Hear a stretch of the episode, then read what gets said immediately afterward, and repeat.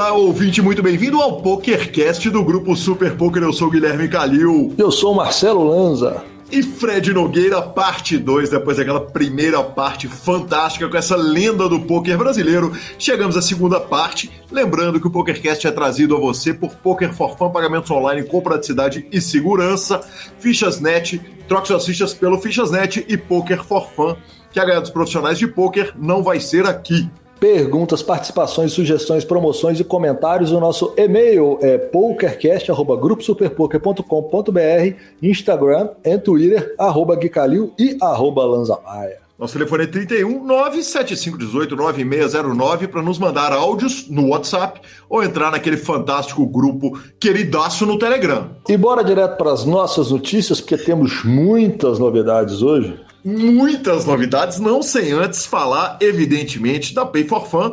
Pay for Fun, que é a sua carteira digital processadora de pagamentos que opera com mais de 180 sites, incluindo o PokerStars 888, America's Cardroom. Uh, olha, você crava o torneio lá no PokerStars, já saca direto para a carteira Pay for Fun, manda para o cartão, tem transferência entre jogadores, enfim, o número de vantagens é infinito, é a facilidade que você, jogador, procurava e a gente fica com aquela palavrinha do nosso querido Rodrigo Garrido, que deve estar tá com a conta regulada, porque está falando aqui toda semana, hein, professor?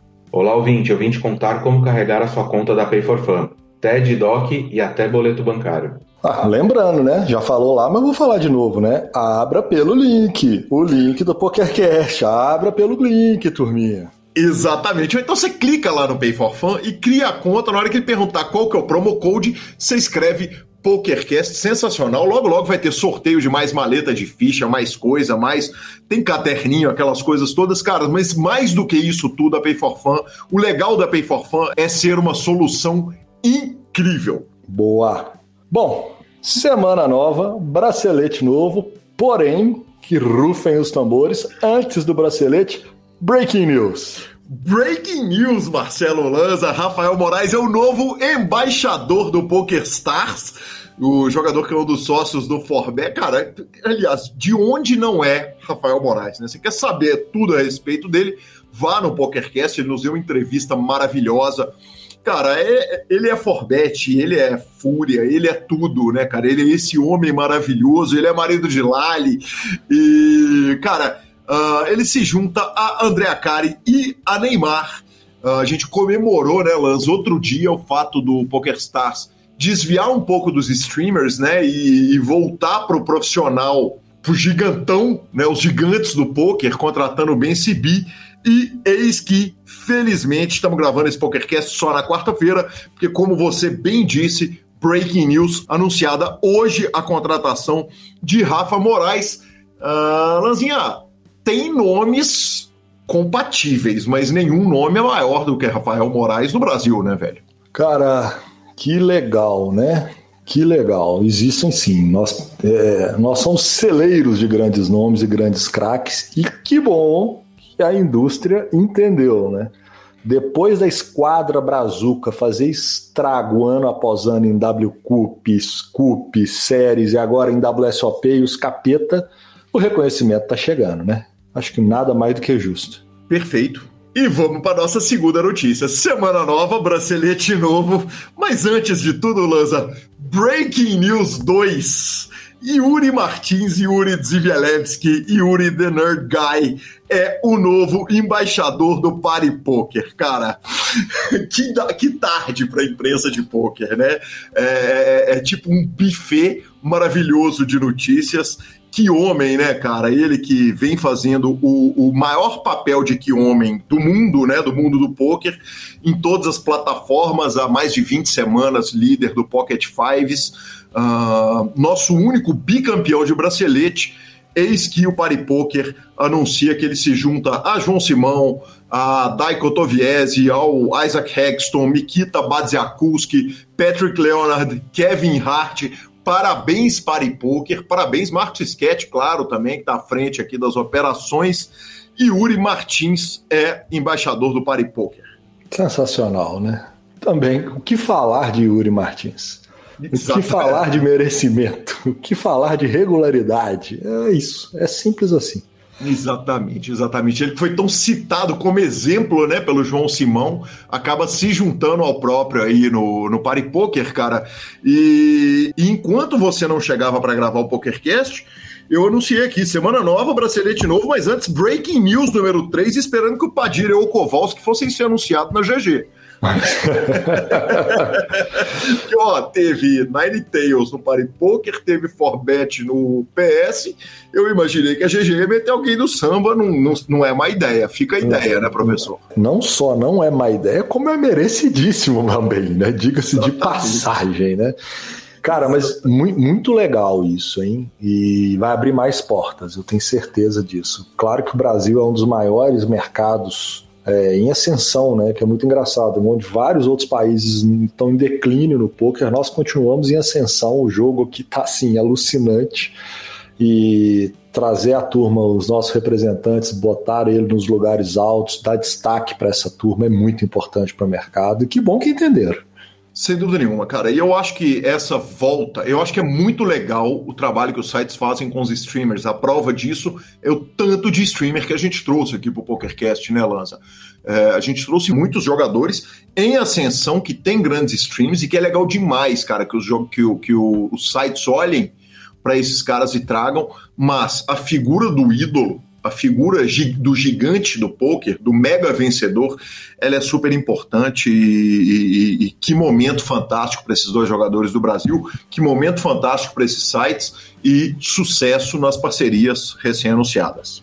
Exatamente, GL máximo para a turma que foi e para a turma que um dia será e para as plataformas com as suas escolhas. Eu acho que vocês acertaram na mosca e legal demais, cara. Bora! Legal demais. E agora sim, semana nova, bracelete novo. Essa não é nada de breaking news, né, cara? Toda semana da WSOP a gente tem tido bracelete brasileiro e dessa vez ele veio pelas mãos de Eduardo Rodrigues. Ele crava o evento número 20 da WSOP Online, o 16 bracelete brasileiro da história. Uh, o evento foi o 1500 No Limit Hold'em Monster Stack Freeze Out. Jogador é de Santa Catarina, de Faxinal, o torneio teve 1.080 inscritos e ele levou a forra de nada menos que 212.815 dólares e 22 centavos. Uh, eu fui no Instagram dele, o Eduardo CR Underline. Uh, cara, eu vi que ele já tinha vice, desculpe, troféu de vice-campeão do BSOP, diversas outras cravadas. E, você sabe o que, que eu fiz, né, Lanzinha? Peguei, aproveitei que a mídia falou pouco dele, aparentemente um jogador que não deu muitas entrevistas. Já convidei ele para o PokerCast, em tudo dando certo. Amanhã estou gravando com ele, depois amanhã estou gravando com ele e semana que vem ele é o entrevistado do PokerCast. Ah, máquina, né? O senhor é uma máquina. muito obrigado, achei que você estava falando dele. Não, ele, ele é uma máquina, mas o senhor é uma máquina para trazer a notícia em tempo real. Você é um absurdo. Muito obrigado, professor. Muito obrigado, trabalhando para os nossos ouvintes. uh, tivemos ainda no evento número 19, o 840 Six-Handed Bounty no Limit Hold'em o vice-campeonato Luciano Holanda, daqui do Brasil, no 89 mil dólares arredondando, e o Dudu Silva jogou o Super High Roller de 25 mil dólares, terminou com uma sexta colocação, 330 mil dólares foi a premiação dele, uh, ficou em sexto de 255 inscrições de 25k, também que homem, hein, Lanza? Monstro sagrado, né? O cabeça é um monstro. Nossa, que orgulho. E o cabeça, a gente fala do cabeça porque o cabeça é muito próximo da gente, né? O cabeça é menino nosso aqui de BH, então a gente acompanha ele, a gente conversa com ele todo dia e tal. E que alegria. Que alegria ver o cabeça voando no meio do, da, da turma forte cara, é um cara que precisa vir logo pro PokerCast, mas eu tô esperando uma cravada, que ele tá esbarrando tanto em premiação de um milhão de dólares que eu espero. Na hora que bater aquele milhão, a gente traz para cá, aproveita enquanto isso, vai citando e regulando a conta do rapaz, né? É, lógico. Mas o W Cup, para surpresa de zero pessoas, também tá meio ridículo, né, cara? Uh, tivemos alguns destaques no uh, High Roller Combine de 10 e 300. O heads up foi de Pedro Padilha com Pabrits. Uh, Padilha levou 208 mil dólares e o Pabrits levou 203 mil dólares depois de acordo. Que homens! O Lúcio Lima, que a gente já tinha anunciado que ele tinha ganho o bracelete agora nessa série, aproveitou, cravou o evento número 30 High do W Cup, levou mais 63 mil dólares. Aí tivemos o título do Pablo Wesley, O Belarmino Souza venceu também o evento 27 High e tivemos um resultado lindo, maravilhoso e fantástico de ouvinte, Lanza Maia. Emanuel de Souza, nosso querido Emanuel, que está lá no grupão do Telegram, cravou o evento número 30 e agora é campeão de W Cup. O torneio teve 1.251 inscritos, ele levou 34.697 dólares e 70 centavos depois de acordo no Heads Up foi no grupo do Telegram comemorar instantaneamente, né? No final da é, na hora da Tá louco. Tá louco. É, o W Cup. Daqui a pouco nós vamos colocar uma bandeira também. É o torneizinho que a turma gosta, viu? Impressionante como chega. Exatamente, é fenomenal. E tivemos WPT também, né? Tivemos WPT com duas gravadas brasileiras. O WPT são menos, né? São menos eventos. É, é, são eventos gigantes, é, mas menos numerosos. Uh, começamos com Pedro Cavalieri, do Forbet, que puxou o WPT 500, evento de número 4, 2.295 jogadores, vai de 530 dólares, ele cravou para 153.500 dólares, e no evento número 6, 2.100 Seven Max Championship, também do Forbet, o Éder Campana, aliás, o que está fazendo o Éder Campana não é brincadeira, há muito tempo, 488 uh, entradas no torneio, ele leva arredondando 170 mil dólares. Boa. Bom, a WSOP anunciou essa semana o que, é que ela vai fazer, né? Sim. Lanza, normalmente, cara, o que, que eu faço na nossa pauta? Eu separo o que é uh, fato, o que é opinião dos outros e o que é opinião nossa. Dessa vez eu dei uma misturada geral aqui e nós vamos discutindo, é, porque eu resolvi começar com um print do nosso correspondente médico, Dr. Maurício Mosna, que opinou dizendo o seguinte: que sinceramente ele acha que é uma boa medida de proteção do field que a vacinação diminui a chance de contágio, apesar de não zerar. E aí eu entrei no Twitter do Poker Mundial, cara, e o Twitter tá demais, tá demais. Tinha opinião a favor, opinião contra, briga, guerra, bullying, uh, piada. E, e, eu começo com o Chris Moneymaker, que disse o seguinte: ele só retweetou uh, o post da WSOP falando muito obrigado, WSOP. Lembro que o Moneymaker tinha anunciado que não ia participar da, da WSOP, aparentemente, obviamente, agora ele vai.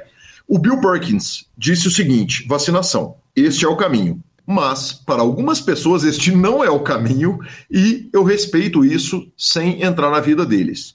Uh, é por isso que eu não vou estar tá metendo 300 mil dólares no prize pool da WSOP, apesar de eu ser vacinado, a não ser que eles tenham uma, uma opção de manter uma supervisão.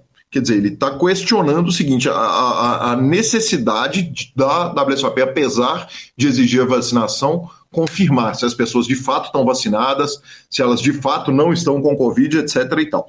A Sasha Selinger uh, escreveu o seguinte: rindo alto das pessoas que estão falando que vão boicotar a WSOP por causa da obrigatoriedade de vacina, mas é impossível boicotar alguma coisa se você não está autorizado a estar presente. Maravilhoso, hein? Uh, o Bart Hanson colocou o seguinte: é, concordando ou não com a, a, obrigatoriedade de vacinas na WSOP, uh, eu acho que nós todos podemos concordar que alguém que for pego Uh, falsificando documentos de vacinação ou com documentos falsificados de vacinação deveriam ser instantaneamente desqualificados de qualquer torneio que estiverem jogando e uh, serem banidos da WSOP. Aí eu estou de acordo, hein, Lanzinha?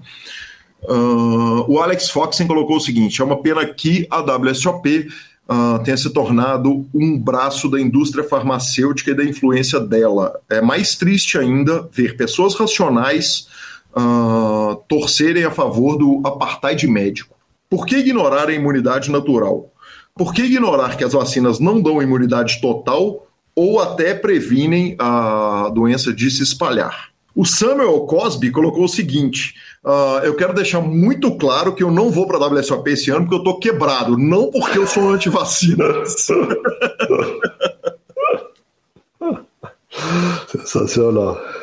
E por último, o JRH, My Name is Haim, tweetou o seguinte: Caramba, eu estava esperando muito poder jogar poker contra pessoas que tomam péssimas decisões. Vamos lá. É, Lanzinha, passados os tweets, o que, que acontece, cara? Eu, eu acho que a minha humilde opinião, e, e eu faço questão de ouvir a sua, é a seguinte: cada um com seus problemas, cada um com as suas escolhas. A pessoa escolhe o que, que entra no corpo dela, desde que ela não afete o coletivo. No caso específico das vacinas, a decisão de não vacinar de um, ela afeta o coletivo, porque ela ajuda a encher o hospital, ela ajuda a, a, a, ela custa caro o tratamento médico, enfim, tem muitos argumentos em prol da vacina e poucos argumentos, pelo menos no meu modo de ver, contra a vacina, mas politizaram tanto o assunto que eu opto por respeitar até quem não quer se vacinar.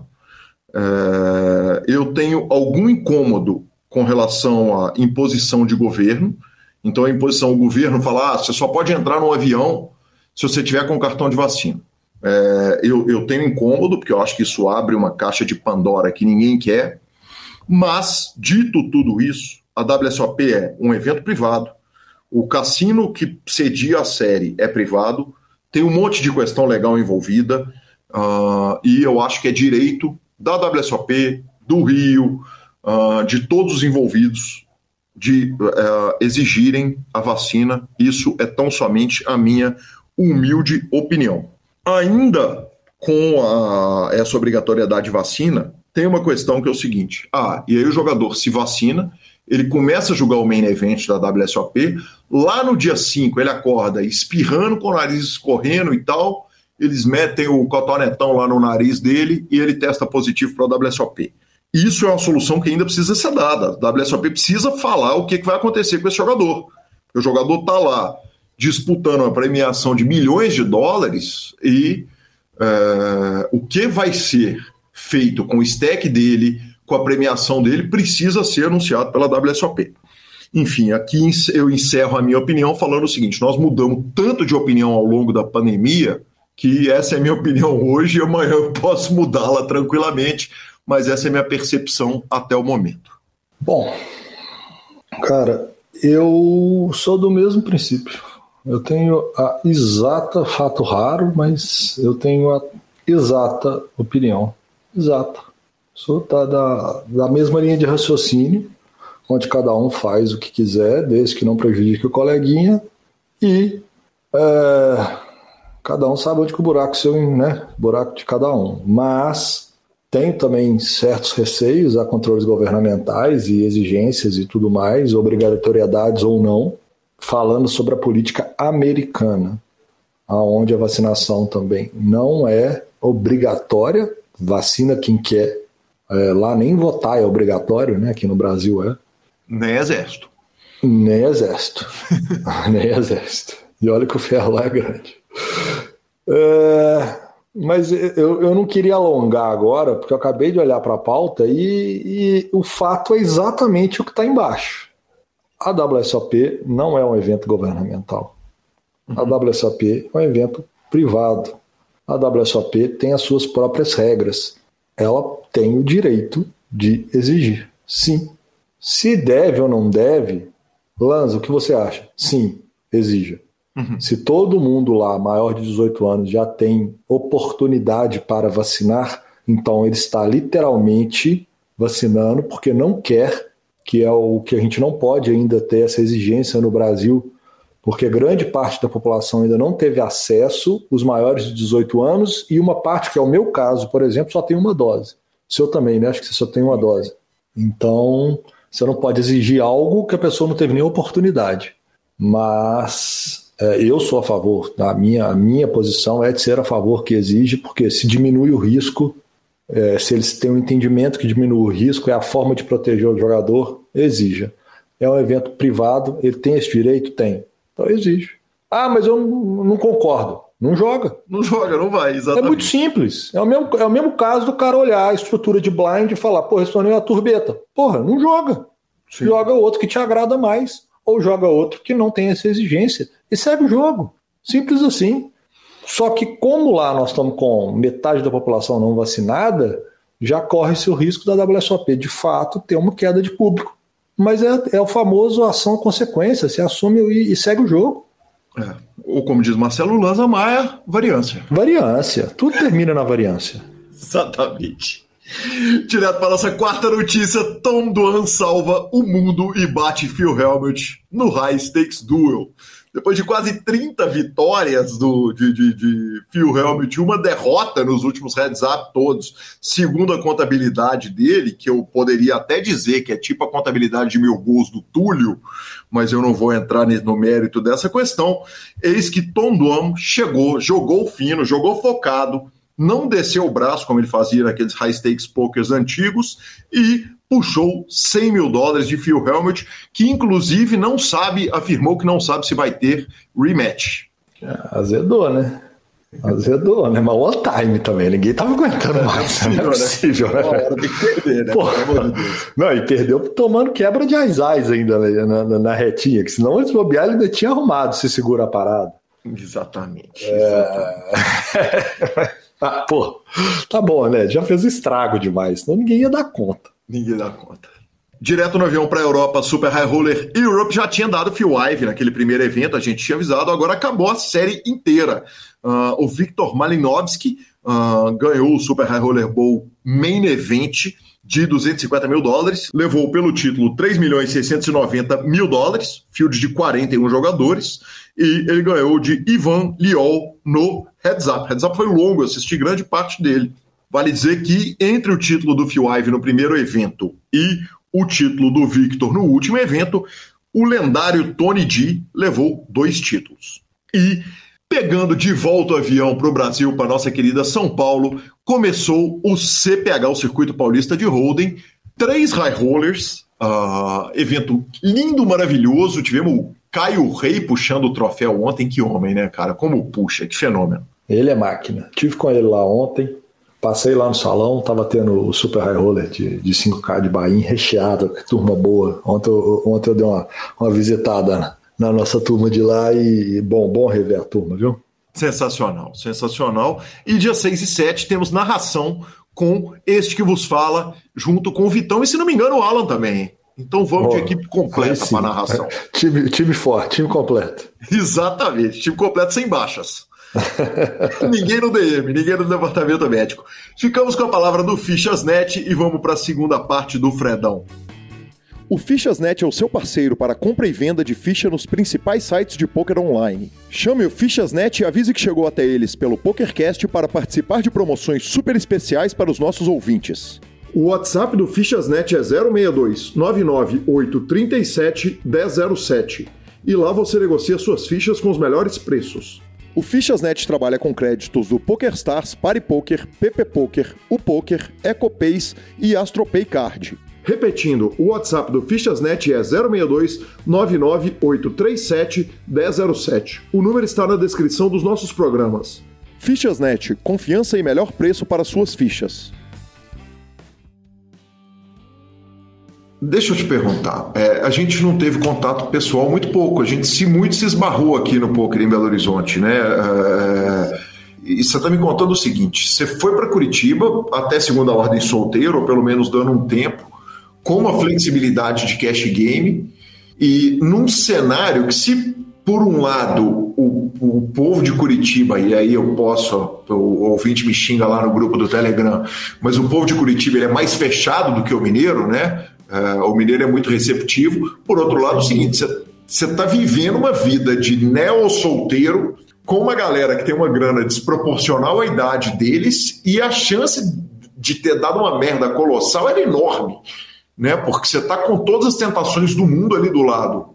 Total, total. Ah. Cara, eu, eu fui pra Curitiba e tava isso também. Eu falei, cara, outra opção, São Paulo ia ficar, outra opção era ir pra BH, só que, pô, BH os mesmos grupo de amigos, tudo ia me. Eu falei, pô, tô precisando de um ciclo novo, cara, preciso ir. E fui nessa, cara, mas é aquela parada, né? A grama do vizinho é mais verde, mas nem tudo são flores, né? Então, assim, foi bom aproveitar e tal, é, deu para curtir, conhecer. Eu acho que mais a liberdade ali de estar solteiro, no sentido de não ter os compromissos ali, né? É, mais uhum. comuns numa relação ali, né? O aniversário, o almoço da, da casa da avó no domingo, essas coisas.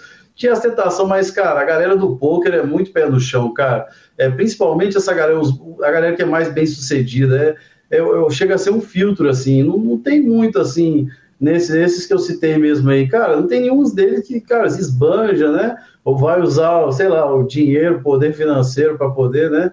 Se beneficiar. Pelo contrário, a galera fica até querendo se esconder um pouco ali, um pouco de anonimato. Então foi legal para poder, cara, na real foi muita resenha, cara, foi muita cachaça, muita resenha. Eu lembrei do Vitinho aqui também, pô, Vitinho Guerreiro, eu não, Vitinho, Guerreiro aí de, porra, uma galera lá né, do Midas, a galera do Midas.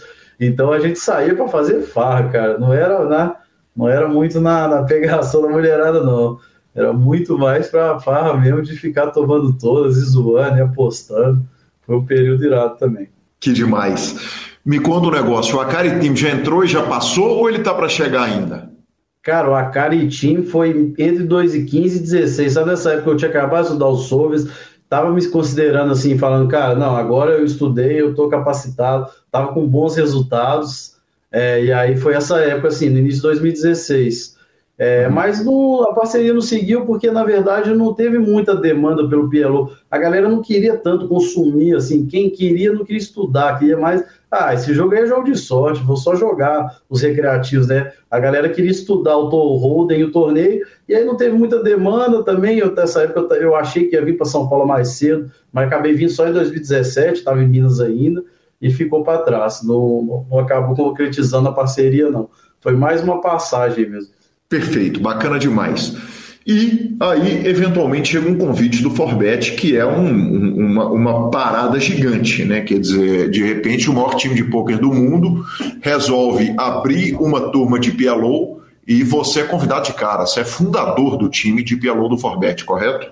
Isso. Tem, um, tem, um, tem uma historiazinha no meio ainda até a gente chegar lá. Que aí eu volto de Curitiba e aí o Belebone, inclusive, né? O Vinícius Belebone, você estava falando aí que é, bem famoso aí, né, como, como referência aí do, do Pialo brasileiro, ele, a gente se encontrou muito lá, ele, ele é do Sul, né, e ele estava indo para lá essa época, a gente se encontrou várias vezes lá e reaproximamos, nós já éramos amigos, mas a gente aproximou. E aí quando eu voltei para São Paulo, cara, é, depois de Curitiba, eu voltei a jogar numa frequência menor e tal, tava voltando grade, voltando a ganhar de novo, tinha passado já aquela noite, tinha batido o field ou não, tava estudando também, aí o Belemon me convidou, cara, ele falou, cara, por que você não vem pro PP Poker? É, tá tendo esses jogos aí nos aplicativos, são muito bons. Aí eu falei, cara, eu não boto muita fé. A época era bem descrente. Quem tá no PS ali tá se dando bem, é difícil o cara querer sair da zona de conforto. Porque ele pensa, ah, vou pro PP Poke, jogo de cinco cartas, é um jogo novo, é, não tem tanto controle na época, né? Segurança. Fala, ah, muito fácil alguém fazer collusion aí e vai ver as cartas, como é que eu ganho de 10 cartas. Meio que essa paranoia que até hoje uma galera tem ainda, né, em relação aos aplicativos. E aí eu falei, cara, mas não, não, pior não vai ficar, vou dar essa chance. O Berger tá falando, vou lá ver qual é. E aí eu vim jogar, né? E aí foi, cara, porra, uma semana que eu joguei, eu falei, caralho, o que, que eu tô fazendo no PS, meu amigo? O, o Beleboni contou que você virou e falou: não, isso é mentira. É óbvio que isso não, não pode existir esse jogo no mundo. Cara, foi, foi, foi assim, foi tão surreal assim, as primeiras, as primeiras impressões da primeira semana, que eu comecei, cara, eu ficava pensando comigo, eu falei, caralho, cara, será que ele arrumou alguma para me levar? Será que eu tô jogando um jogo que não vai ficar assim? Será que isso é play A ficha não caiu, a ficha não caiu, cara. Nessa época uhum. era realmente assim, era um negócio assim, surreal. Porque eu já era um cara assim, consolidado no PLO 4, né? Então eu tinha uns fundamentos bons, apesar do PLO, eu considerar o PLO 5 um, um outro jogo. Eu acho que o Omaha 5 é um jogo, o Omaha 4 é outro jogo. Não, não, se fala que é o Omaha 4 mais um, não. Mas uhum. para aquela época era o suficiente, assim, né? A base. E eu vi a galera fazendo umas paradas, eu falei, que que é isso? Que que é isso? E aí eu falei, cara, quer saber? Larguei PS, vou entrar de tudo. Belebone, que dias você tem? Como é que você tá? E tal.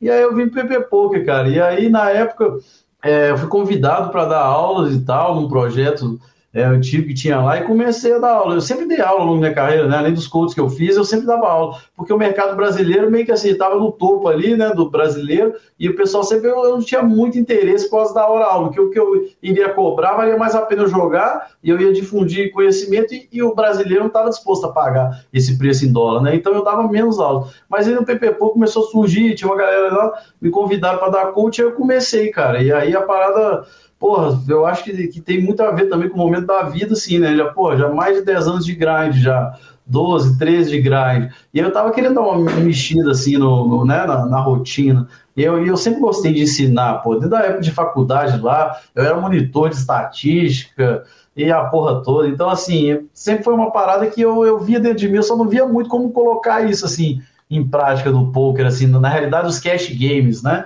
É um pouco diferente de torneio que já tinha os times e tal. Aí é, eu comecei a dar aula e tal, tomei gosto, cara, e, pô, nos aplicativos ficou muito mais fácil, né? Poder ter time de cash game. É, se você parar para pensar aí, time de cash game é uma realidade, assim, muito recente aí no mercado, Sim. né, mundial de poker. Os times de MTT estão aí há anos, né? O Forbet tem mais de 10 anos. Então, é, apesar da gente conhecer essa galera e fazer time participar e abrir, nós ficávamos no nosso mundo paralelo ali, solitário, tinha que fazer esse tipo de amizade. Eu ia para os torneios de MTT para poder conversar com a galera de MTT, porque eu ficava sozinho no PC. E aí eu falei, cara, eu acho que dá aqui, hein? Porque o Field é, é mais soft.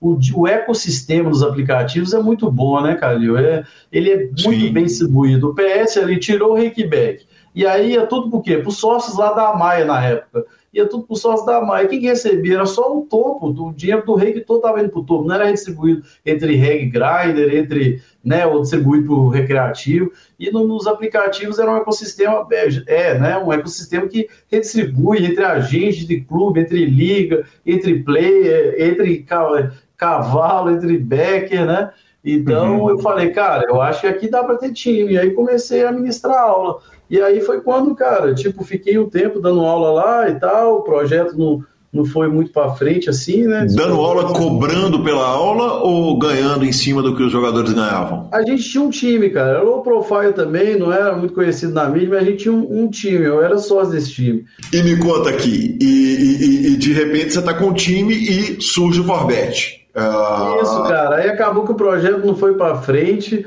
a gente, né? O, eu tava com o Nakama, essa época eu fiquei um ano tentando convencer o Nakama para vir, cara. Porque ele era uhum. um parceiro de estudo, assim, a gente cresceu desse, desse salto aí de 2015 da teoria para frente, era o cara que eu discutia o jogo ali nos mesmos parâmetros.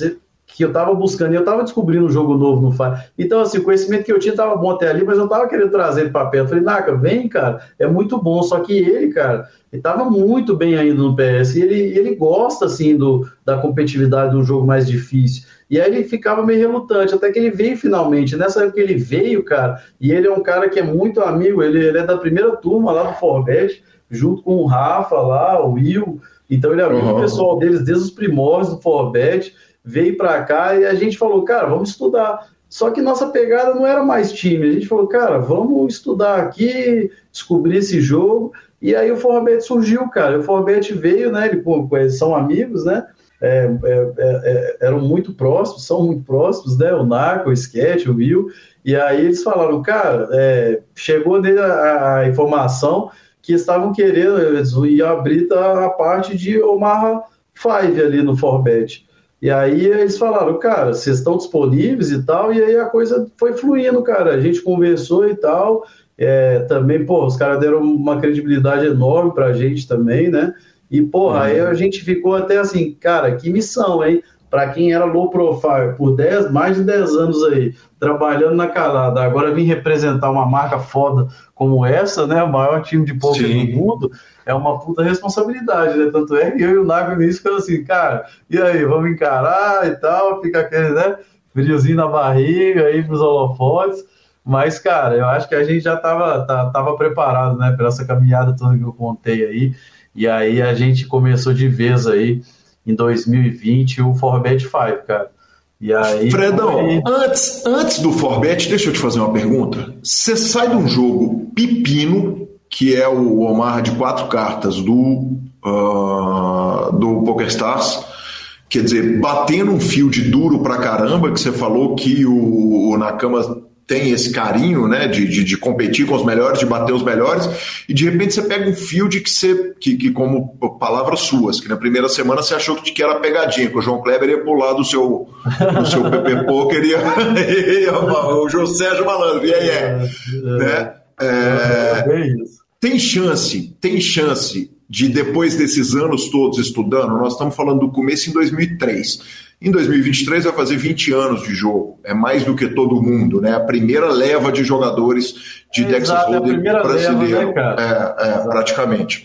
Né, meu, mesmo os caras muito antigos, né, que eu entrevistei aqui, nós mesmo, eu e o Lanza, que estamos lá do começo e tal, o primeiro PokerCast 2008, mas a, a gente é de um segundo momento. Tem uma chancezinha de bater a preguiça de estudar? Quer dizer, eu estudei pra caralho esse jogo, tanto que eu estudei até hoje, e agora eu peguei um field tão soft que talvez eu vou dar uma amaciada aqui, vou aproveitar um pouco mais a vida, já que se imagino aquele PLO 5 do começo, o que, que vocês deviam estar fazendo com o field? Cara, na real é exatamente o oposto, cara, porque assim, tu, o que a gente ficou ali, essa galera que você falou lá do início, do, da Golden Age, do poker, todo mundo fala, era de ouro, né? Que uhum. é, cara, porra, todo mundo depois de 2010, que o jogo endureceu demais, fica falando: caralho, eu sou idiota, eu jogava 5 mil mãos e parava de jogar, e não colhia os frutos, e agora o fio de endureceu, agora os win caíram, tem que jogar o triplo de mão para ganhar metade. Isso passou por todo mundo, não é verdade? Você deve uhum, todo mundo comentava isso ali do 2010, 2012. Então, assim, foi o contrário. Eu falei, caralho, agora que eu consegui fazer isso tudo, surge um jogo, que eu já tô na frente de todo mundo e tá aqui na cara, agora é hora de colher esses frutos. O que cometeu, o meu, cometeu um erro, né? É humano, agora persistir no mesmo erro já é burrice, né? Então eu falei, não, cara, agora foi inclusive de motivação para falar, cara, é, se eu já estou na frente, já tenho essa base, é, lembra que eu falei do Soul, que eu me senti incomodado, tipo, é, agora a galera vai ter que, né? O cara vai ter que uhum. sentar a bunda e estudar para chegar. Então agora eu vou pegar essa distância que eu tenho e vou botar ela cada vez maior. Eu vou dificultar para a competitividade chegar em mim. E aí motivou mais ainda. Foi um dos motivos, inclusive, que eu quis trazer o Naka, né? Eu queria de qualquer jeito trazer o Naka para poder estudar junto com ele, para a gente poder descobrir esse jogo novo, né? Porque, assim, uhum. no jogo novo, cara, é igual qualquer outra, outra, modalidade. No início é onde o Ed é maior, porque é onde todo mundo está cometendo erros, erros mais grotescos, né? E aí uhum. você, você tendo, tipo, setando ali, você já tem a marcha, né? Você já tem o level 1, 2, 3, 4, 5, 6. A galera tá cometendo um erro 1, o cara que tá batendo o fio tem o 2, o excepcional tem o 3. Você já tem três marchas na frente desse cara excepcional. Então é uma questão de continuar trabalhando duro para não, não perder essa distância, né? que ela tende a diminuir com o tempo, é um, é caminho natural, né? O jogo evolui. Perfeito. Antes ainda de passar para o Forbet, eu tive duas discussões com dois caras que são completamente diferentes. Provavelmente você conhece os dois. Um, doutor Olaor, lenda do jogo daqui de Belo Horizonte. Opa, sim. Que se indignava quando, na mesa de. Logo antes da pandemia, que na mesa de, de, de, de Dealer Choice, eu sempre pedia Omar de cinco cartas e ele falava: por que, que você está pedindo um jogo que tem uma variância tão grande? E eu falava, cara, o negócio é o seguinte: se você está jogando contra quem não sabe, quanto mais ferramentas você der para o cara construir uma bomba para explodir nele, mais ele vai construir.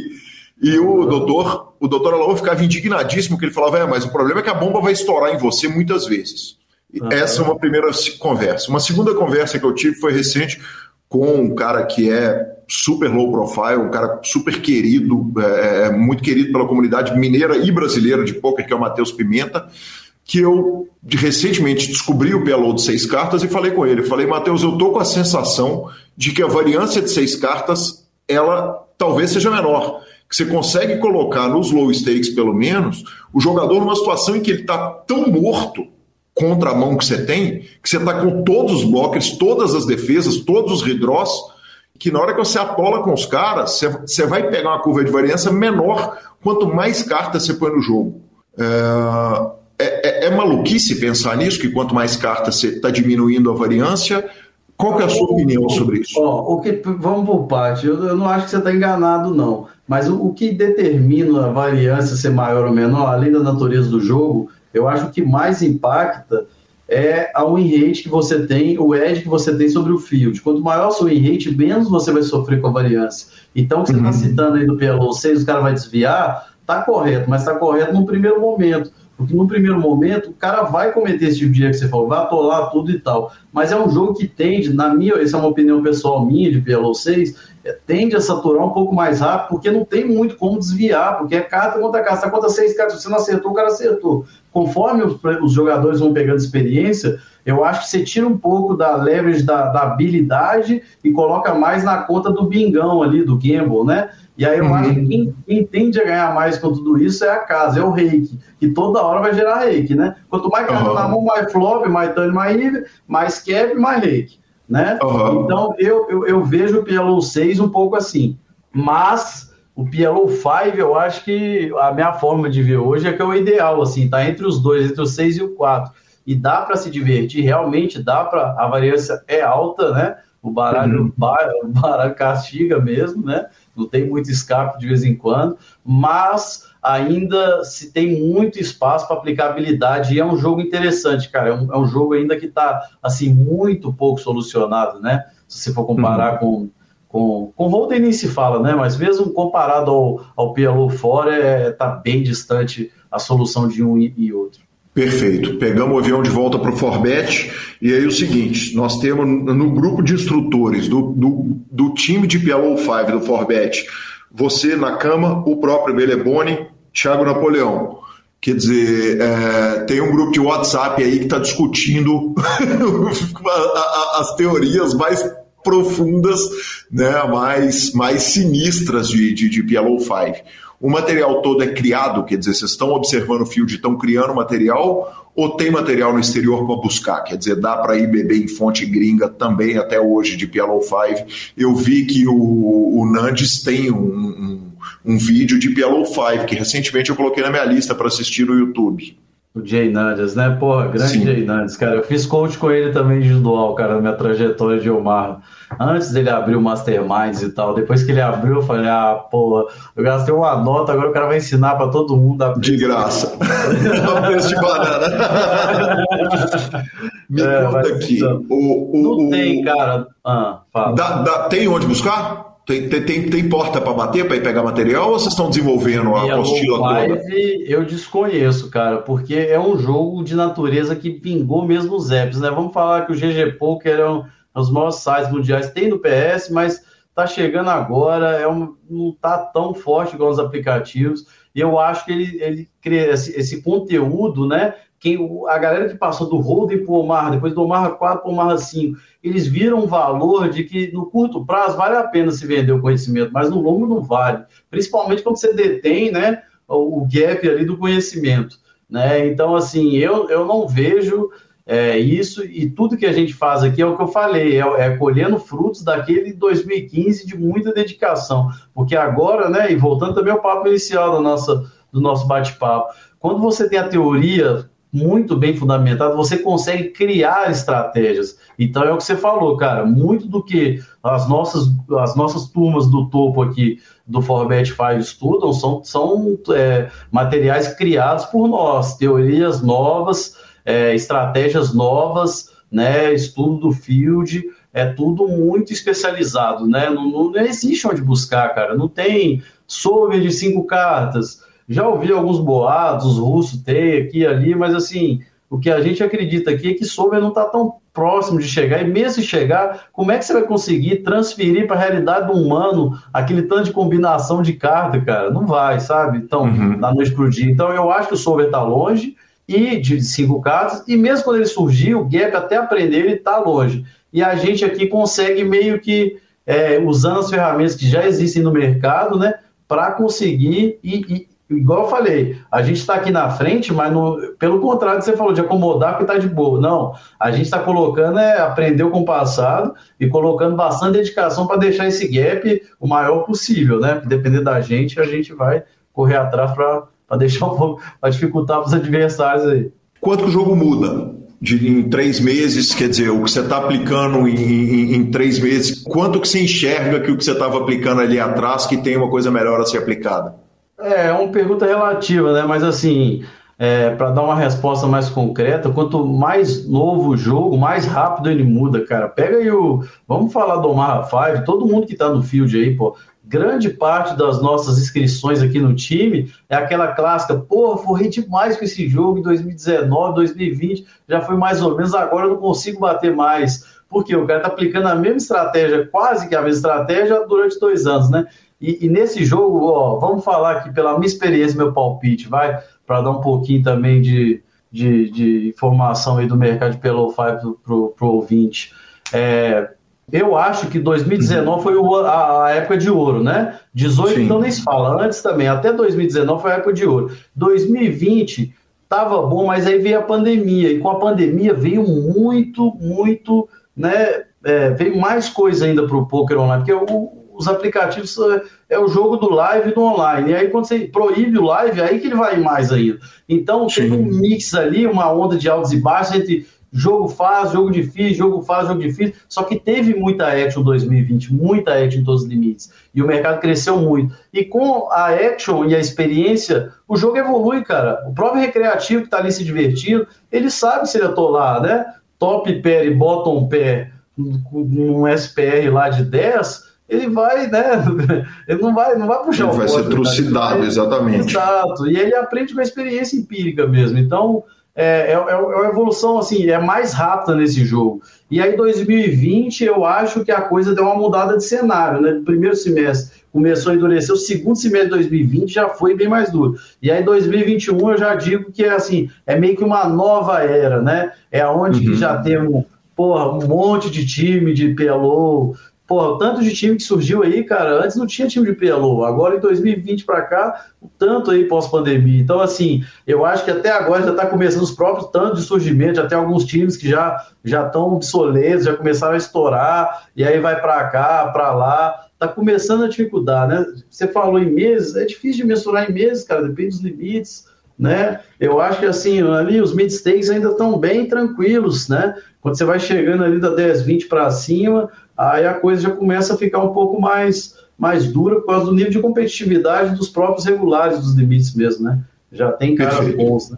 Perfeito. O poker especificamente, né? O PokerCast, é, é, é, eu, eu tenho o clube lá do PokerCast, que se chama PokerCast no poker, e, e, o jogo chegou em limites ridículos, né, cara? Os blinds inacreditáveis, né? Realmente ridículos. Você tá indo bater com esses caras, nesses blind de, de, de, de 150, 300? 300. O 150, é. 300 é pelo 6, né, cara? Então a gente uhum. deixa, deixa pros gamers lá, mas é, quem sabe um dia a gente cai lá também. Mas é caro, né? É caro. Tem que ver se se o fio já aguenta o tranco aí, os recreativos, né? Não, não sei. Fredão, me conta aqui, tem, você tem medo de uma migração do jogador recreativo para PLO 6?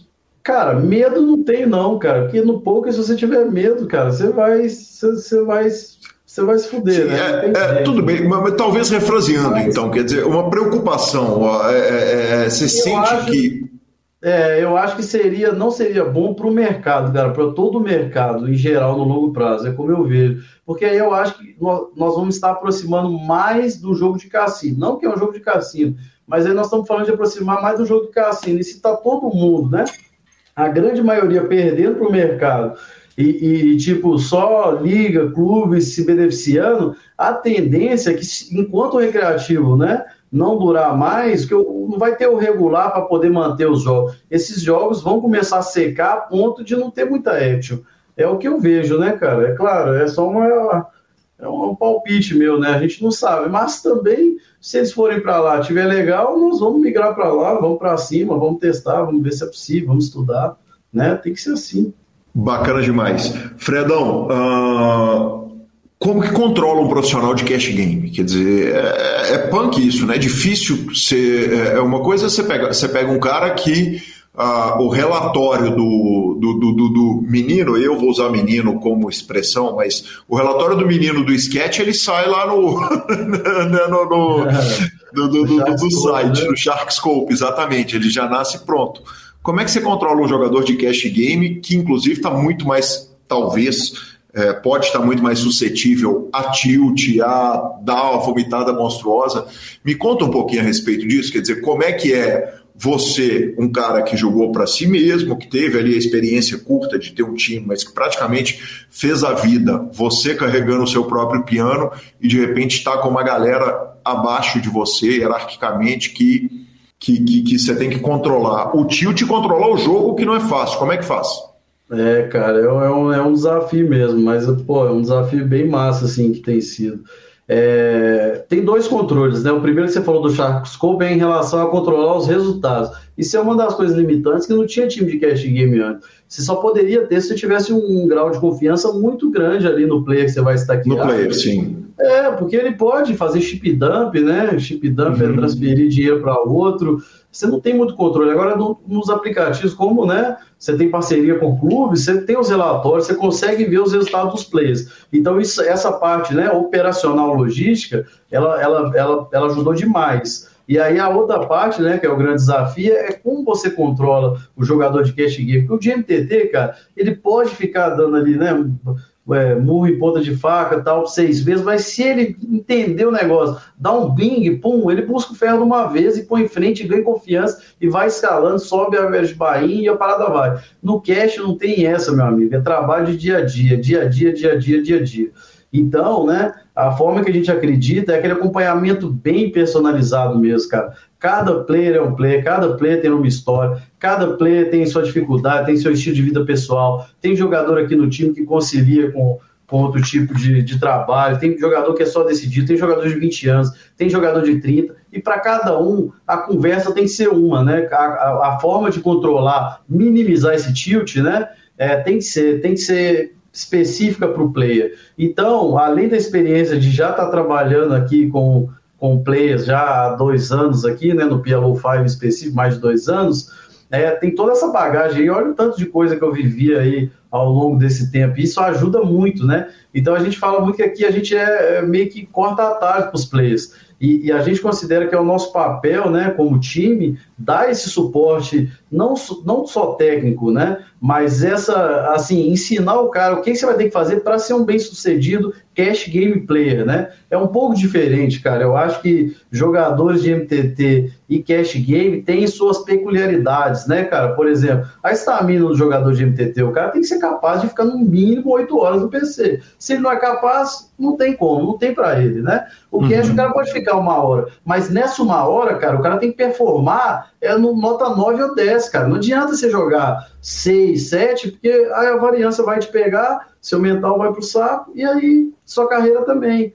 Então é aquele, aquele trabalho, né, de, de, porra, tijolo a tijolo ali, tem que ser consistência, né, cara? Então, a forma que a gente controla é num contato muito próximo com os players, né, cara? Até por isso a gente tem turmas menores, é, a gente vai aos poucos, né, adicionando ali players, vai formando novos coaches, né? Meio que nos moldes que o Forbet nos torneios fizeram, a gente vem fazendo no, no cast também. Você chegou a falar na live com o, o Sketch a respeito de uma de um rate até que sou até inacreditável, né? Muito grande assim os números. Virou uma polêmica, né? Virou uma Exatamente. É, é, fala um pouquinho a respeito disso, quer dizer, de, dessas win rates que, que, que elas já, já, já cheiram irreais pro poker moderno, né? Pro poker atual. Cara, é engraçado, cara, porque, tipo, eu vim da realidade do PS ali, né? E eu falei para você, pô, meu ano de 2016, eu batia, acho que foi 8,5 BB barra 100, foi, tipo, um dos melhores win rates, assim, nesse field que eu já tive na minha carreira. E aí eu venho pro PP Poker, aí eu falo, cara, ó, o máximo que dá para ter é 15, não existe mais, nunca vi, blá blá blá e tal. Só que assim, eu nem sabia que eu ia atingir, a gente era capaz de atingir o nível né, que a gente tem hoje, né, com esse trabalho coletivo de todo, todo mundo estudando, né, correndo atrás de conhecimento, num mercado que não existe conhecimento aberto. Então, como é que o cara vai? E quando você está evoluindo, o cara ainda está ficando um pouco mais para trás. Então, assim, eu é, é novidade para mim também, né? É, lá atrás eu já falei que isso não, não era possível, mas como é que eu vejo? É, que, que, lá a gente citou, eu, se não me engano, foi 30 Big Blind barra 100, que a gente tem players aqui no time, amostragens, né? É, de 40, 50 mil mãos, que o player tem a swing rate. Claro, uhum. o baralho tá ajudando? Tá. Só que tem outros fatores envolvidos, cara. É claro que o cara que tá jogando é, 8 horas por dia não vai ter um rate dessa, que eu acabei de falar como é que o jogador de cash game deve performar. Ele deve performar no seu máximo enquanto tá jogando. Né? E, uhum. e, o cara que joga 8 horas direto, ele não vai performar no máximo, é humanamente impossível. Então, assim, é possível você ter os 30 Big Blind barra 100, o quê? Numa mesa lá que você selecionou, você tem, tem jogador recreativo, tá com foco 100%, tá com estudo em dia, tá com confiança, é possível ter esse win rate, entendeu? Mas, uhum. é, o que, que a gente fala? Ah, win rate de longo prazo, para o grinder, o cara que coloca mais volume, que enfrenta um field em horários piores, pô, ter 10 big blind no longo prazo, muito bom. Ter 15, excelente. Eu acho que está por aí o que a gente acha, assim, realmente possível de se manter no longo prazo, né? Uns 15 big blinds barra 100, é, com volume, assim, de mais longo prazo. Mas tem essa diferença, né? É, não sei se ficou claro, mas assim, uma coisa é o cara no A-game dele, jogando ali, focadão. Essa win rate desse cara nesse, nessa mesa é 30. É isso que a gente quis dizer. A gente tá falando aqui no gráfico do Rent to Note, 500 mil mãos, o cara vai ter 30 BB, né? Isso aí não, não, não dá mesmo, não. Maravilhoso, maravilhoso. O Sketch me prometeu a entrevista que está prometida desde que o PokerCast voltou, e essa vai ser gravada provavelmente no Rio de Janeiro, sentado na sala de visita da casa dele, e nós vamos precisar de 4, 5, 6 horas para fazer essa entrevista. Aí sim, Aí... É, não tem, não tem como, quer dizer, ele não falou até hoje pro PokerCast, meu primeiro patrão no poker, né? Eu fui do primeiro ah. time de live do Forbet, um cara que tem tanta história para contar de vida, de música, de poker, de tudo. É, e uma coisa que ele não acredita bem é a parada do psicológico. Ele, ele como, como antigamente a turma dos vídeos brincava que tinha a turma do livrinho, ele é o cara que brinca com a turma da meditação, que fala o seguinte, cara, performance, é, conhecimento técnico vai bater o psicológico sempre. Mas a gente sabe que no, no cash game, a, o psicológico, quer dizer, a primeira coisa que você falou, ó, o e-rate 30, a confiança está lá no alto. E aí eu abro sua rede social, tá lá uns rangos aleatórios legais pra caramba, um contato com a natureza, Muay Thai, luta, quer dizer, é, é, é um cara que está preocupado com a vida pessoal, que está cuidando da saúde. É, quanto que você compartilha da, da, dessa impressão do, do sketch de que o técnico acima do psicológico sempre? Ah, cara, eu tô com o sketch aí nessa, nessa discussão, assim, é porque tem que, tem que saber bem colocar, né, cara? É assim, hoje em dia já está meio que, assim, banalizado não é a palavra, mas já é meio senso comum essa do, ah, é, porra, o mental é muito bom. A gente já teve player aqui, cara, que o cara, assim, o cara era muito pirado em falar, cara, para mim o mental é 70%. E aí os resultados do cara não via, o cara só ficava lendo Mental Game ao pouco. Mas na hora que você uhum. vê o review do game do cara, o cara não estava fazendo o ABC bem feito. Então, assim, é, é, claro que, tipo, quanto maior o nível técnico, mais essa parte vai fazer diferença, vai ser o diferencial, né? Para você ser um world class player, você precisa, porra, de todos esses, esses fatores, igual você colocou aí, né? Do, do meu Insta lá, de, de ter viagem, de ter uma evolução pessoal, de fazer o exercício físico na rotina. Isso aí é fundamental, sem dúvida nenhuma. Mas o técnico fala mais alto, cara. Me dá um player, né? Me dá um, me dá um player que é bom pra caralho, comparado a um player lá que, tipo, medita todo dia e tal, mas tem um, dois anos de pouco e outro bom pra caralho, né? É, faz lá, bebe tudo, pode estar tá bêbado, até, geralmente bêbado, é claro, né? Tomou uhum. uma cinco latinhas ali, eu tomou uns shots, uns copos de uísque e, e vai sentar para jogar. Eu pego o player com a técnica maior, porque assim, é aquele o inconsci, no inconsciente o que é errado, o erro não é tão grande do que ele está cometendo. E aí o lado mental não vai ser capaz de superar esse conhecimento do inconsciente dele, né? Mas eu não uhum. quero desmerecer. Eu acho que o, o Dan, né, o Dan Almeida, colocou muito bem na vez que ele veio aqui. Eu gostei muito da parte quando ele falou disso. Ele fala que é dessa parte também.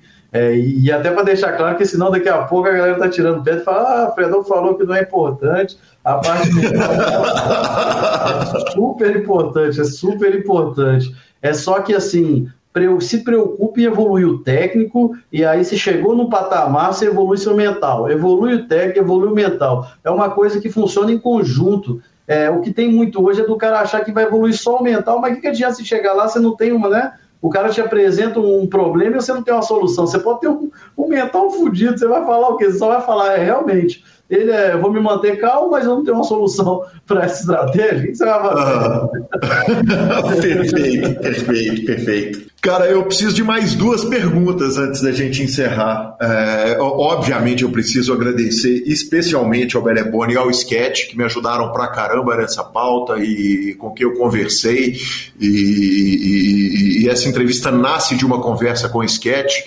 E eu, eu, eu, queria ouvir de você o seguinte: você frequentou aqueles primeiros churrascos do Mais é Ver. E aqueles churrascos têm histórias maravilhosas, sinistras, cabulosas, algumas horríveis. Eu queria que você é. escolhesse alguma que você tem uma memória muito boa, assim, é, uma boa memória, porque tinha, teve de o cara vai passar três dias dentro da piscina por tantos dólares, até você vai fazer sombra num cara da hora que você chegar até a hora que você terminar. Tem alguma história que te salta a memória que dá para contar sem comprometer ninguém? Oh, essas, essa não, não dá, é, tem que ser off record mesmo. Mas tem, é, é, porque assim, a gente foi, né? A gente começou nesses filmes mais EV, pô, tinha 20 anos, cara, nos primeiros lá. Então, Vim, peraí, tinha 20 anos, tinha 20 anos, muito dinheiro e pouca responsabilidade. Cara, era todo mundo DG, hein, cara, DG total. Então não tinha noção do, não tinha noção do que tava fazendo ali, né, cara? Porra, teve o Bet da Almôndega, esse é clássico, cara, esse é clássico. Por favor, nos esclareça, nos ilumine, que essa história nunca foi contada no PokerCast. A gente estava na fazenda né, do, meu, do meu grande amigo Alvinho Alveco, é, também um moderador dos mais famosos do Mais EV, e aí não vou citar nome de quem foi, né, mas a pessoa é, era do interior e tal, e aí, pô, ela era meio uma fazenda, meio um rancho, uma chácara, tem os animais lá também e tudo. E aí, cara, tinham aquelas bosta de cavalo, sabe? Em bolas, aquelas que o, que o, cavalo solta em bolas. Aí o cara chegou e falou: pô, se juntar tanto, eu como essa almôndega aqui. Aí a galera tirou, cara, não acredito nisso, cara. Não acredito. Deus, aí falou, não, mas, não, mas, porra, DG, essa foi bem nos primórdios mesmo. E aí a galera juntou, né? E falou, não, vamos juntar o dinheiro aqui. Só que aí, qual foi as regras do BEF? Falou, ó, se você, você não precisa, se você perder, você não precisa pagar. Só, só se ganhar, você leva. Só que só tem um porém. Você tem que ficar 10 minutos, você tem que engolir, só pode tomar água e você não pode vomitar em 10 minutos. Se depois de 10 minutos você pode vomitar. Essa era a regra, né? Acabou que o cara pegou a almôndega, mastigou, foi foda, todo mundo, porra, já começou a galera a gorfar em volta, né? Nem era o cara e também o cara não aguentou. É meio macabra essa história, mas essa aí, cara, essa é a, é a famoso bet da almôndega. Meu Deus do céu. Isso, isso me pareceu um filme pornô alemão. Caralho. caralho. Que parada. Tem umas, mais, tem umas mais pesadas, umas mais leves. É, olha, quando essa... na balança, tinha um amigo nosso que tava meio gordinho, né, jogando poker demais, e o cara só ficava é, só ficava, porra, no PC pedindo pizza e grindando MTT e tal, o cara deu engordado boa e tal. Aí chegou a galera, não, porra, fulano tem over 120, não, é, é over 150, over 130. A galera juntou, cara, fez o, a linha do peso lá, over under o peso, o cara subiu na balança, porra, situação foda, né? Completamente constrangido, olha, olha o tamanho do bullying da parada, não tinha noção, né? E aí o cara subiu e aí bateu o over, cara. E aí o cara perdeu, todo mundo comemorando pra caralho, dando graça. Final das contas, porra, foi foda, né? Foi meio traumático o cara. Mas depois desse show, você acredita que o cara fez uma dieta e, porra, Hoje em dia o cara tá 100% praticando esporte, saudável. Acabou que foi o mal que veio pro bem, cara. Mas até esse tipo de aposta a gente fazia também. Quando a história que dá para contar é a história da almôndega, a gente imagina o que, que são as que não podem contar, né, Fredão? É, é. é. Fredão, eu, eu encerro a entrevista com a pergunta que você falou lá atrás. Você falou que quando você estava discutindo com um amigo alemão, que vocês estavam é, é naquele grupo de estudo lá de 2016 é, o cara falava que, que você prefere, um jogador talentoso ou um jogador dedicado, e você falava, não tem nem que ver, eu prefiro talentoso. Hoje você é head coach do maior time de pôquer do mundo. Quando batem na sua porta, o que, que você prefere, o jogador talentoso ou o jogador dedicado? Boa, bela pergunta para a gente ser aí. Sem dúvida nenhuma, o jogador dedicado, né, cara? Porque o cara dedicado, ele é, ele tem persistência, ele vai, ele vai correr atrás ele tem o sonho, ele vai correr atrás, ele pode né, encontrar as dificuldades que for no caminho, que ele não vai se entregar.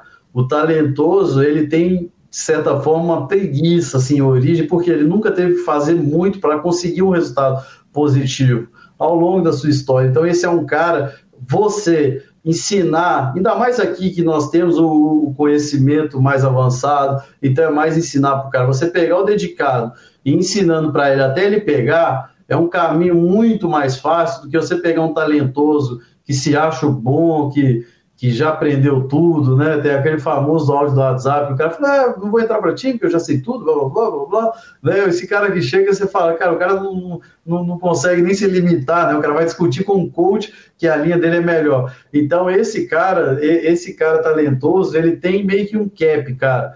É, é claro que, assim, vamos falar de... Vamos fazer a analogia do tênis aí, voltando do tênis também. Porra, você vai falar de Federer, Nadal, Djokovic, é claro que é os dois no máximo, cara é dedicação uhum. máxima com talento máximo. Isso aí é imbatível. Mas, cara, você não é tão talentoso, porra, você consegue, cara, você consegue. Se, se você se dedicar, se você tiver uma constância, correr atrás, entendeu? Saber apanhar, saber levantar. É, vários entrevistados que vieram aqui, que estão longa data no poker, todo mundo fala, cara, no poker uma coisa você tem que aprender, você tem que aprender a apanhar. Você tem que aprender a apanhar. Você pode não ser o cara, né, o melhor, mas se você consegue apanhar e levantar e continuar batalhando, uma hora você chega lá.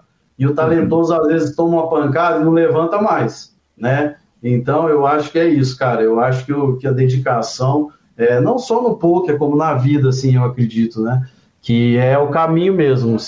a gente tem que ser persistente, tem que acreditar no, no, no que você está se propondo a fazer ali, né?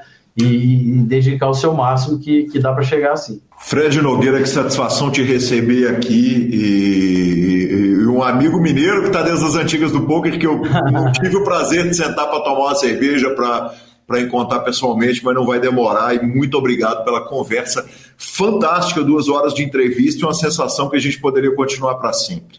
Porra, Calil, eu que agradeço, cara. Muito, muito massa de, estar aqui depois de tanto tempo, né? Bate uma nostalgia aqui, lembrando, eu dando minhas corridas lá atrás, ouvindo o PokerCast lá, ouvindo você e falando, pô, eu acho que esse cara não me conhece, cara, eu tô aqui, e agora tô aqui sendo entrevistado 10 anos depois. Irado, cara, satisfação enorme estar aqui, eu que agradeço pelo momento, e passando essa turbulência da pandemia aí, é, vamos tomar uma sim, hein? Tô me devendo essa aí. Vamos sentar no boteco e estender essas duas horas aí, por mais Com certeza, com certeza, com certeza absoluta. Fredão, muito obrigado, sucesso, e PokerCast está aberto. Obrigado, cara. Sempre que, que possível, vamos vamos estar tá aí para poder contribuir aí. Muito obrigado. Sensacional. Obrigado. Aí sim, muito obrigado, Fred Nogueira. Que sensacional, cara. Que conversa boa. Uh, cara, uma lenda do poker nacional, tá matando no jogo, sucesso para ele. Uh, tenho outros nomes do PLO 5 que pretendo trazer aqui logo, entre eles o, o Beleboni, que me ajudou pra caramba nessa pauta. O Neto Gol também vai vir para cá logo, já conversei com ele. Vão só dar um, dar, dar um respiro de PLO 5, mas a gente traz logo esses dois malandros para cá. Direto para as nossas tuitadas. O Les Bradley, Lanza, cara, o cara que eu gosto tanto de ouvi-lo falar sobre poker, né? Ele foi editor-chefe da revista Bluff, foi, não sei se a função era editor-chefe, mas é, foi a cabeça do, da seção de notícias do Pocket Fives nos últimos anos, anunciou que tá saindo do Pocket Fives meio que deu a entender que ele está aposentando. Então ele pediu três favores: uh, ouça o nosso último episódio, leia minha última coluna e siga o Jeff Walsh, que é o cara que vai uh, cuidar do Pocket Fives. Mas eu recebo a notícia do, da retirada, da saída do Lance Bradley do mercado de poker, pelo menos por enquanto, com muita tristeza e com muita torcida para que ele vá para uma casa nova, porque perder um cara desse seria muito ruim para o nosso esporte. É, a aposentadoria no poker normalmente dura pouco, seja da imprensa, seja jogando. Vamos é Verdade, é verdade. Se bobear que durou muito foi a nossa no poker. É verdade, foi alguns aninhos, mas voltou, tá vendo? Voltamos, é verdade. Obrigado, você já me alegrou com essa informação. Uh, redes sociais, Lanzinha, e aquela, aquela pergunta clássica que a gente sempre fazia no começo do programa, agora eu mandei aqui para os finais das redes sociais. E aí, o senhor julgou? Julguei. Joguei depois que eu arrumei um troféu, cismei que era jogador. Fui assassinado. Uma semana de lamentação. de terça-feira passada para cá foi um desastre, mas parei, sosseguei de novo. Ah, aqui, ó, muito justo. Pelo menos Gabriela não devolveu, não. O senhor pode ter devolvido parte do que ganhou, mas dona Gabriela ficou com dela, né? Eu devolvi tudo. Eu, eu, eu, sou, eu sou bom parceiro. Pode deixar eu ganhar que eu devolvo para o ecossistema mesmo, entendeu? Que homem. A Gabi não, a Gabi tirou do ecossistema.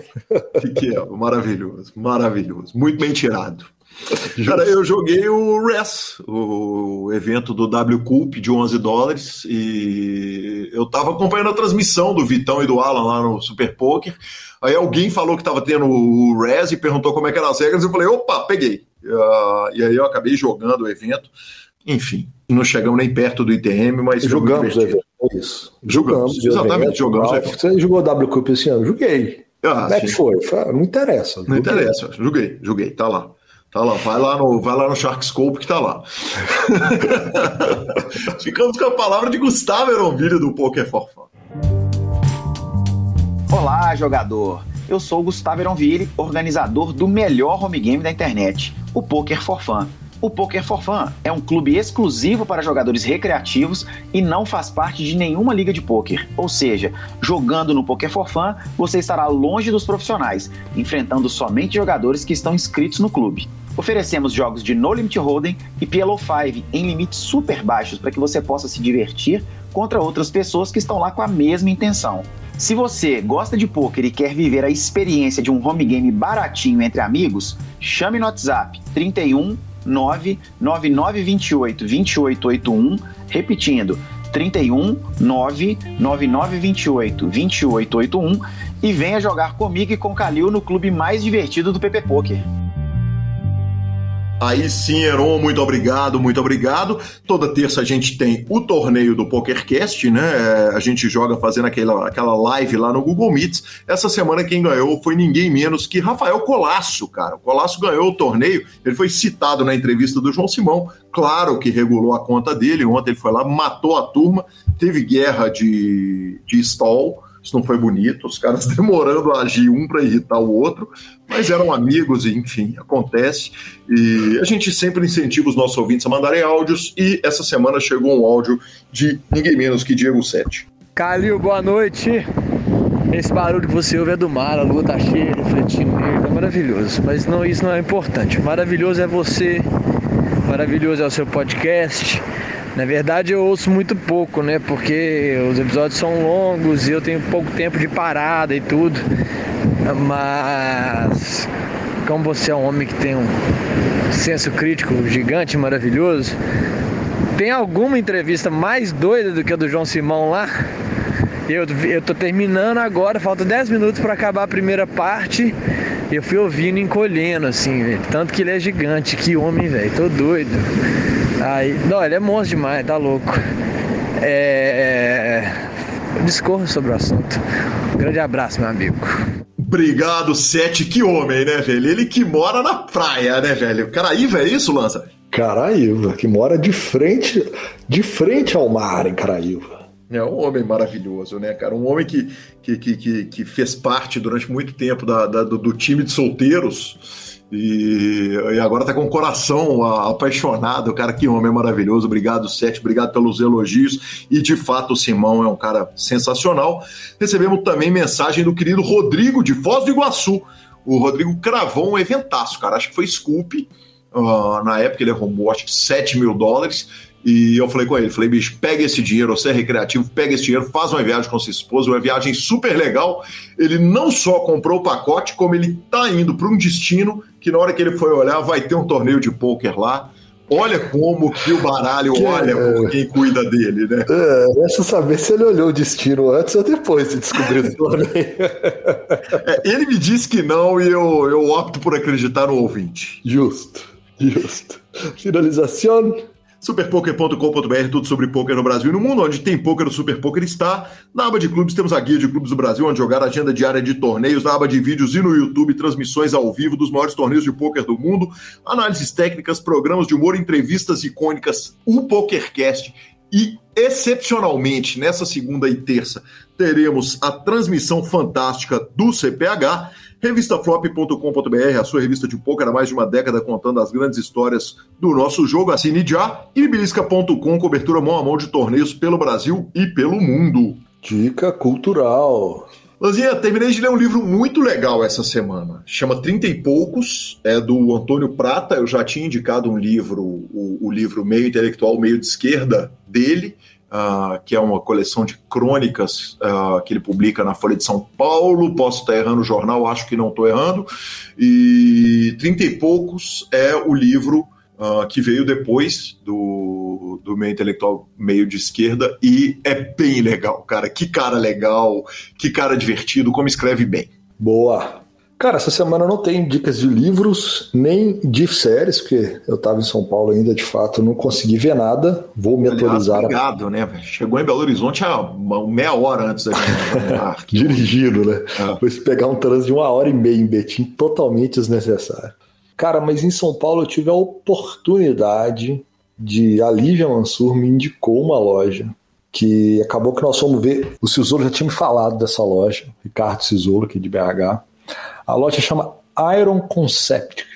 É a loja física da Iron Studios. E quem é do meio e quem namora os bonequinhos, toy, sabe do que eu estou falando. E é uma coisa alucinante a loja. Desde a hora que você entra até a hora que você sai, os action figures, os. Cara, ô Gui, é, é a minha Disneylândia. Eu estava com sete anos na loja de brinquedo com meu pai pedindo: papai, compra para mim. Foi eu falando com a Gabi: Gabi, compra para mim. Até porque quem forrou tinha sido ela. Quem Exatamente. Sido ela. Verdades têm que ser ditas, sempre. Uhum. Mas é uma. Cara, que loja linda, viu? Para quem gosta, São Paulo, no Jardins, vale super a pena. Que legal, cara. Paga nós, Estudos, inclusive. paga, paga, aceito permuta, tá? Fica a dica. Eu pago. Só em bonequinho. Eu costumo fazer bullying com ele, que ele gosta de bonequinho, mas, mas eu sei o tanto que você devia estar feliz e, e, e eu vi fotos, cara. Pode pagar legal. nós, que a parte do guia eu pago ele em dinheiro. em boneco pra mim. Sensacional, sensacional. Arroba Gui Calil e arroba Lanza Maia são os nossos Instagrams e Twitters. Pay for Fun, sua empresa de pagamentos online. Clique no link abaixo aí. Na descrição do nosso programa tem um link para você abrir a sua conta na Pay for Fun e ter comodidade total para depositar e sacar dos sites de poker e de apostas. Troque suas fichas pelo Fichas.net mandando mensagem lá pro Lucão, avisa ele também que chegou lá pelo PokerCast e Poker for Fun, venha jogar comigo e com o Heron Poker for Fun, de recreativos para recreativos. Estamos no Spotify, Deezer, YouTube, Amazon Music e Podcast Players. Nos indique, nos dê cinco estrelas e a edição é do fantástico Rodolfo Vidal. Um grande abraço a todos e até a próxima semana. Valeu!